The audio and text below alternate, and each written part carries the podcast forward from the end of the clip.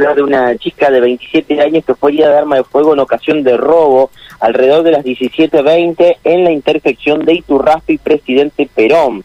Esto es eh, en la zona de Barranquitas, en donde eh, efectivamente esta mujer ingresa eh, tras haber sido víctima de un intento de robo, estaba circulando en moto, y la herida de arma de fuego quedó en la zona del glúteo derecho, ¿sí?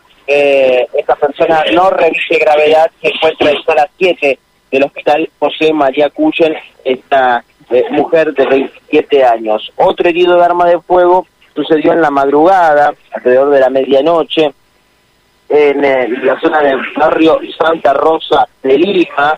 Eh, hay que decir que esta persona de 35 años se fue herida en Padre Quiroga y La Rioja esto es en eh, La Rioja hay 4.600. Esta persona eh, ingresa eh, al hospital José María Cuyen rápidamente y se lo diagnostica con herida de arma de fuego con orificio de entrada y salida en miembro superior izquierdo, altura del codo, no revistiendo gravedad, y es por eso que él mismo pide el alta voluntaria que se retira a la 1.40 de la mañana.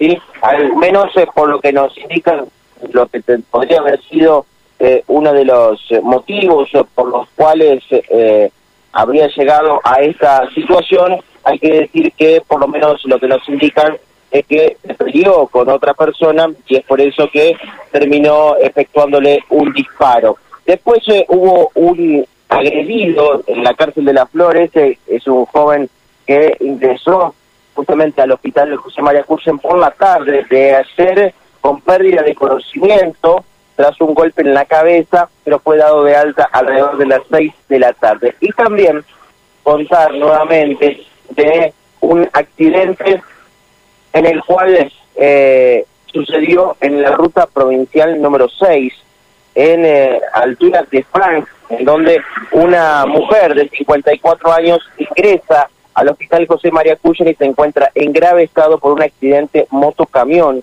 en la ruta provincial número 6. Lamentablemente reiteramos este tipo de hechos que se dan sobre esa ruta y finalmente tenemos que decir que esta mujer se encuentra con pronóstico reservado en el nosotros.